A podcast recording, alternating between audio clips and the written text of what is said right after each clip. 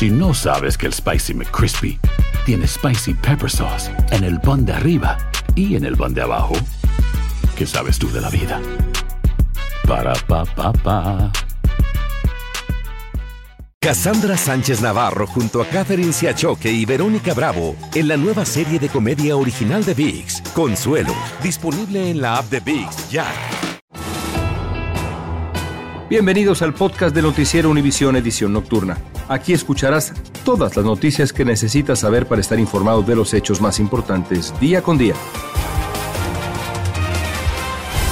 Miércoles 16 de agosto, estas son las noticias hoy.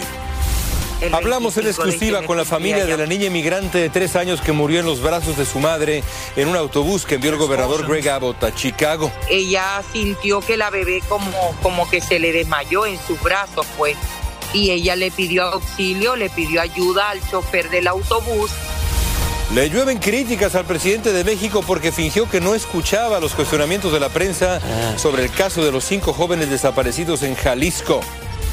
El brutal asalto de un ladrón que arrastró a una señora aumenta la polémica sobre si las políticas progresistas en seguridad pública están agravando la situación en Los Ángeles. Y hablaremos del exitoso trasplante del riñón de un cerdo a un hombre con muerte cerebral. El órgano funcionó normalmente más de un mes. Comienza la edición nocturna. Este es Noticiero Univisión Edición Nocturna con León Krause y Mike Interiano. Muy buenas noches y gracias por acompañarnos. Una investigación de tres años del propio gobierno federal reveló las pésimas condiciones en más de 20 centros de detención migratoria de ICE en 26 estados. El informe revela atención médica negligente, condiciones inseguras, sucias, abusos racistas. También reportó que se roció de manera inapropiada con gas pimienta a los detenidos con problemas de salud mental. En algunos casos, todo esto contribuyó a la muerte de esos detenidos. Vi compañeros eh, con depresión, un, un compañero intentó suicidarse dentro del baño, ahorcarse con una sábana. En un comunicado, ICE respondió que toma seriamente su compromiso con la seguridad y el ambiente en el que viven los detenidos. También dijo que ya cerró o redujo centros de detención. Y en una noticia que estamos siguiendo muy de cerca, la policía de Pasadena, en Texas, está tratando de identificar al violador y asesino de una niña guatemalteca de solo 11 años. El padre de la menor había ido a trabajar y lo último que supo de su hija fue que ésta le avisó que alguien tocaba la puerta. Desde Pasadena, Texas, Nidia Cavazos tiene la última información sobre este horrible crimen. Se está buscando el responsable de haber asesinado a María Elena González, una niña migrante guatemalteca de 11 años. Ella fue abusada sexualmente en su propio departamento y luego estrangulada. Su cuerpo lo envolvieron en bolsas de plástico y lo dejaron debajo de la cama de su papá. Era una niña bien tranquila. Donde le digo, se sienta, ahí está. No debe nada. Apenas tenía 11 años. Él cuenta que el sábado por la mañana salió a trabajar y recibió lo que serían los últimos mensajes de María Elena, avisando que alguien estaba tocando la puerta. No sé, no he visto. Yo estoy aquí en el cuarto, estaban tocando. Pues alguien estaba tocando la puerta. Su padre salió del trabajo para buscarla y dio con el macabro hallazgo la tarde del sábado. Es a los residentes de este complejo de apartamentos aquí en Pasadena que se les ha pedido a los vecinos, incluyendo también a los familiares, que den una muestra de ADN para ver si este es compatible con la evidencia forense que se encontró en el cuerpo de la niña. Desafortunadamente sí, en la mayoría de estos casos es alguna persona conocida o alguien que tenía acceso a la vivienda de, de, de la jovencita. La policía de Pasadena, Texas, ha descartado al padre de la niña como sospechoso. Se comprobó que él estaba trabajando, por lo que hay una urgencia para encontrar al asesino de la pequeña. La niña que tenía el deseo de algún día volver a Guatemala para reunirse con su madre y hermana. Desde Pasadena, Texas, Nidia Cavazos, Univisión. Otra vez la Iglesia a la Luz del Mundo protagoniza otro escándalo de abuso sexual en Texas esta vez. El director del coro Caleb Lemus fue arrestado por la presunta violación sexual durante seis años de su nietastra. Lemus, de 50 años, enfrenta cargos de indecencia por contacto sexual infantil. Fue liberado tras pagar una fianza de 75 mil dólares. Y las redes sociales se han inundado de críticas al presidente de México, Andrés Manuel López Obrador, porque se desentendió de las preguntas de los periodistas sobre los cinco jóvenes secuestrados en Jalisco. Incluso contó un chiste para evitar responder sobre este tema tan serio.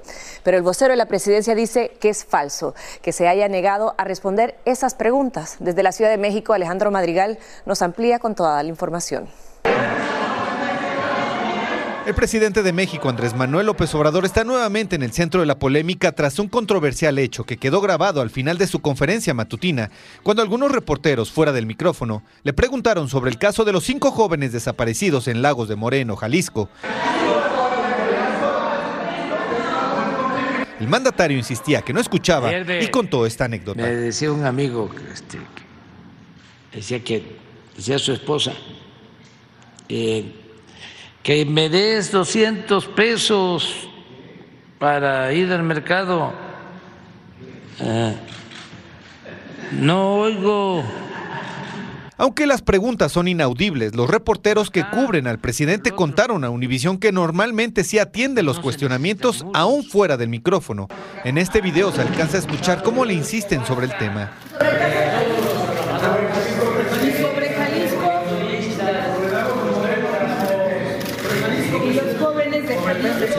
Otros periodistas aseguran que es posible que el presidente no haya escuchado la pregunta, sin embargo, este comentario fue tomado como una frivolidad y evasión a un caso tan delicado porque en Jalisco los padres siguen desesperados. Lo único que pedimos es que no lo regresen ya regrésenos como estén, ya no importa.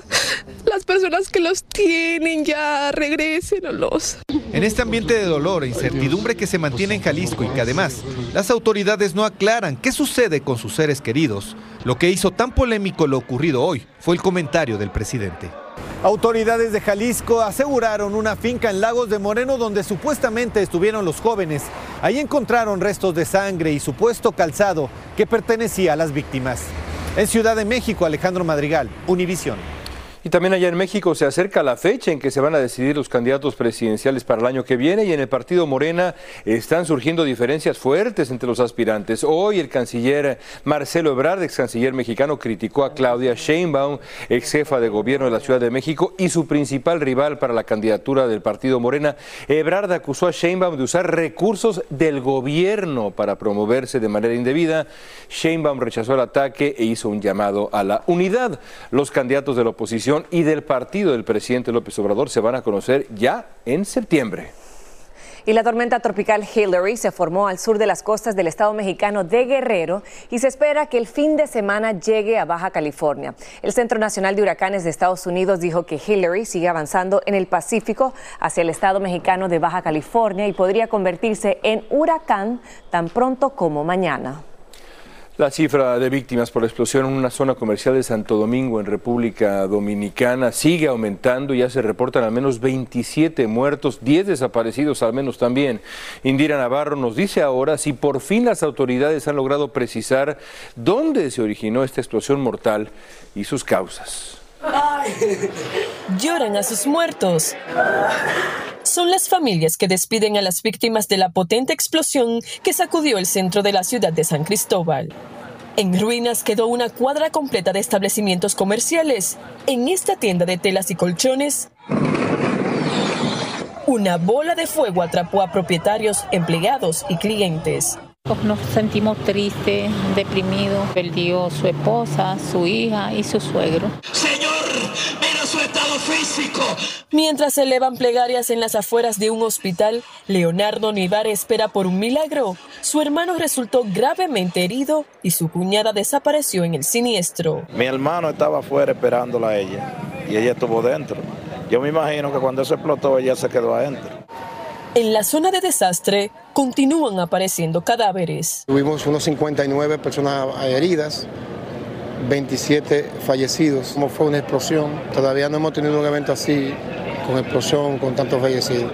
Después de la explosión, ahora la gran tarea de las autoridades es identificar la significativa cantidad de cadáveres severamente afectados para que las familias puedan darle el último adiós. En el epicentro de la tragedia, decenas de creyentes cantan canciones religiosas por las almas perdidas, en medio del luto que embarga a esta ciudad. En San Cristóbal, República Dominicana, Indira Navarro, Univisión. Estás escuchando la edición nocturna de Noticiero Univisión.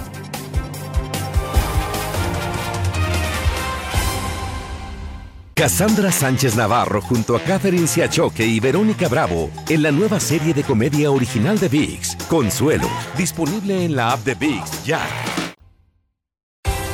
Continuamos con el podcast de la edición nocturna de Noticiero Univisión. Mañana se llevará a cabo en Indiana el funeral de Gismari Alejandra Barbosa González. Es la niña emigrante de tres años que murió en los brazos de su madre dentro de un autobús que el gobernador de Texas, Greg Abbott, mandó hasta Chicago. Tanay Rivero nos trae las declaraciones exclusivas de la tía abuela de la niña y más detalles de este caso. El repentino fallecimiento de Gismari Alejandra Barbosa González tiene conmocionados a sus seres queridos, luego de que la pequeña, quien habría cumplido cuatro años la próxima semana, muriera en los brazos de su madre por un aparente paro respiratorio el 10 de agosto, según cuenta su familia. Solo pedirle a Dios, pues, que nos dé fuerza, que nos dé fortaleza para poder pasar este, este dolor pues por el que estamos atravesando ahorita. Al momento de la emergencia médica, la pequeña iba a bordo de un autobús con sus padres desde Texas a Chicago como parte del programa que el gobernador de Texas, Greg Abbott, implementó para enviar migrantes que ingresan a su estado de manera irregular a otras ciudades. El autobús se detuvo e incluso llamaron al número de emergencia 911, pero la niña ya no tenía signos vitales. Ella dice que en el camino la bebé iba con diarrea y le, ella le daba comida, pero la bebé no le recibía comida. Ella le estaba dando suero y agua. Ella sintió que la bebé como, como que se le desmayó en sus brazos, pues. Y ella le pidió auxilio, le pidió ayuda al chofer del autobús en esta cuenta de GoFundMe, creada para recaudar fondos para ayudar a su familia, cuentan que la niña nació en Colombia de padres venezolanos, quienes decidieron emprender una travesía por la selva del Darién, atravesando unos seis países para llegar a Estados Unidos con Gismari, quien tenía solo tres años. La familia dice haber pasado un sinnúmero de obstáculos. En México estuvieron casi dos meses en espera de una cita con el gobierno de Estados Unidos es su única hijita y el 25 de este mes cumplía ya cuatro años. Uno sale de Venezuela, mami, buscando un mejor futuro, pues en Venezuela no, no hay nada, no se puede vivir. Aún está pendiente el reporte forense de la niña. Su funeral se realizará mañana en Indiana, donde están sus familiares, y todos los gastos serán cubiertos por el estado de Illinois. Regreso contigo. Gracias, Anay. Y en Hawái continúa la búsqueda de desaparecidos en el incendio que arrasó La Jaina en la isla de Maui, que deja al menos 110 muertos. Las carreteras se han ido abriendo poco a poco para que los residentes vuelvan y la unidad de morgue portátil para catástrofes ya se encuentra en la isla. El presidente Biden y la primera dama viajarán el lunes a Maui para reunirse con trabajadores de emergencia, sobrevivientes y funcionarios federales, estatales y locales. A estos robos que cometen turbas en tiendas de lujo en California se están sumando ahora los asaltos a personas, como el robo a una señora que fue arrastrada por el asfalto por el delincuente que se llevó su bolsa. Ante esta crisis, muchos se preguntan si las políticas progresistas, como se llaman, como la política de cero fianza allá en Los Ángeles, implantadas por gobiernos locales, están propiciando el aumento de estos delitos. Dulce Castellanos fue a investigar para ustedes. Los robos relámpagos en tiendas de lujo, saqueos masivos y ahora asaltos violentos a personas, como a esta señora hispana quien fue arrastrada por un ladrón hasta que logró quitarle su bolsa afuera de un banco, parecen ocurrir todos los días. Van a venir con armas o algo y, van a, como dice, van a pagar justos por pecadores. Ante la ola de delincuencia crece el nerviosismo entre la comunidad y los comerciantes. A uno le da tristeza que uno a veces con tanto sacrificio está comprando sus cosas para el negocio y que vengan otros bien, bien a gusto y llevarse las cosas. Las autoridades nos informaron que los ladrones están atacando esta tienda semanalmente, pero los comerciantes nos dijeron el día de hoy que los robos están sucediendo todos los días. Y la pregunta de todos es por qué no se está haciendo algo al respecto. ¿Quién puede hacer? La policía. Y la policía ahorita, pues no sé qué, o sea, ¿cómo puedan hacer ellos para terminar eso que están haciendo esos robos? Pero las autoridades dicen que hay limitaciones por la controvertida política de cero fianza que existe en el condado para los delitos no violentos, la cual deja en libertad a los sospechosos. Desafortunadamente ahorita nuestra política eh, es algo que nos ata las manos a nosotros como agencia del orden. Lo que quisiéramos es que la Fiscalía del Distrito de Los Ángeles nos ayudara para poder detener a estos sospechosos y enfrentar cargos fuertes. Ante las fuertes críticas, el fiscal George Gascon reiteró que habrá consecuencias para los delincuentes. Queremos mandarles un mensaje claro y contundente de que nosotros vamos a trabajar con la policía y que si hay arrestos, los vamos a encauzar con toda la fuerza de la ley. En Los Ángeles, Dulce Castellanos, Univisión. Un agente de Connecticut sobrevivió de milagro, de verdad, a un ataque a martillazos. Lo van a ver ahora. Su cámara corporal captó como un hombre se abalanza sobre ella y la golpeó varias veces antes de que pudiera abrir fuego y defenderse. El sospechoso, que tiene antecedentes penales como agredir policías, se enfrenta a serios cargos criminales. Los dos resultaron heridos. Y una ley aprobada por la Asamblea Legislativa de Texas, la SB 14, se enfrenta a un desafío legal antes de que entre en vigor dentro de unas semanas. La medida prohibiría la atención a los niños que afirmen su género sexual a un tratamiento que los estados con actuales gobiernos republicanos han puesto en la mira. El gobernador Greg Abbott firmó la medida en junio. La Corte del Condado de Fulton en Georgia se prepara para recibir al expresidente Trump y a las otras 18 personas acusadas por presuntamente intentar revertir los resultados de las elecciones en 2020 en ese estado. Abogados del exmandatario están coordinando las condiciones de su entrega para que escuche en corte los cargos. La fiscal de distrito, Fanny Willis, propone que el juicio se inicie el 4 de marzo del 2024, pero la defensa dice que es demasiado pronto. Y salen a la luz nuevos detalles sobre el hombre de Utah al que los agentes del FBI le dispararon y mataron la semana pasada tras realizar amenazas contra el presidente Biden. Según el periódico Salt Lake Tribune, en 2018, Craig Robertson se enfrentó a la policía con un rifle AR-15 tras un incidente con los empleados de Google Fiber que iban a trabajar en la conexión de Internet. Continuamos con el podcast de la edición nocturna de Noticiero Univisión. La policía en Wichita, Kansas, investiga la muerte de una estudiante de primaria de 8 años que fue atropellada esta mañana por un autobús escolar. La policía dijo que la niña estaba esperando su autobús escolar cuando salió de entre dos automóviles y fue atropellada por otro autobús. La Universidad de Nueva York informó que cirujanos de su centro médico Langan Health trasplantaron un riñón de cerdo a un hombre con muerte cerebral y el órgano funcionó normalmente por más de un mes. Esto podría significar un gran paso hacia el uso de órganos animales para salvar vidas humanas. El experimento no ha terminado. Los investigadores quieren vigilar el rendimiento del riñón durante un segundo mes. Y el año pasado, unas 100.000 personas murieron por sobredosis en este país, según cifras oficiales. Y en una encuesta, la organización sin fines de lucro KFF reveló que una de cada 10 personas tuvo un familiar que murió por sobredosis. Además, el 66% de los encuestados dijo que algún familiar ha sido adicto a drogas o al alcohol. Recuerde que si usted o alguien que conoce está teniendo problemas de adicción, busque ayuda llamando a la Línea Nacional de Ayuda contra Drogas. El número es 1844. 289-0879. Hay que buscar ayuda. Dos estadounidenses pasaron la noche en la Torre Eiffel, pero ilegalmente al parecer los hombres estaban borrachos cuando subieron a la torre y se quedaron dormidos allá arriba. La Fiscalía de París dijo que al día siguiente la seguridad de la Torre Eiffel los descubrió dormiditos, ¿verdad? Y aunque no provocaron daños, los operadores de la torre dijeron que sí, les van a presentar cargos. Y seguro ni se acuerdan de lo que ahí pasó.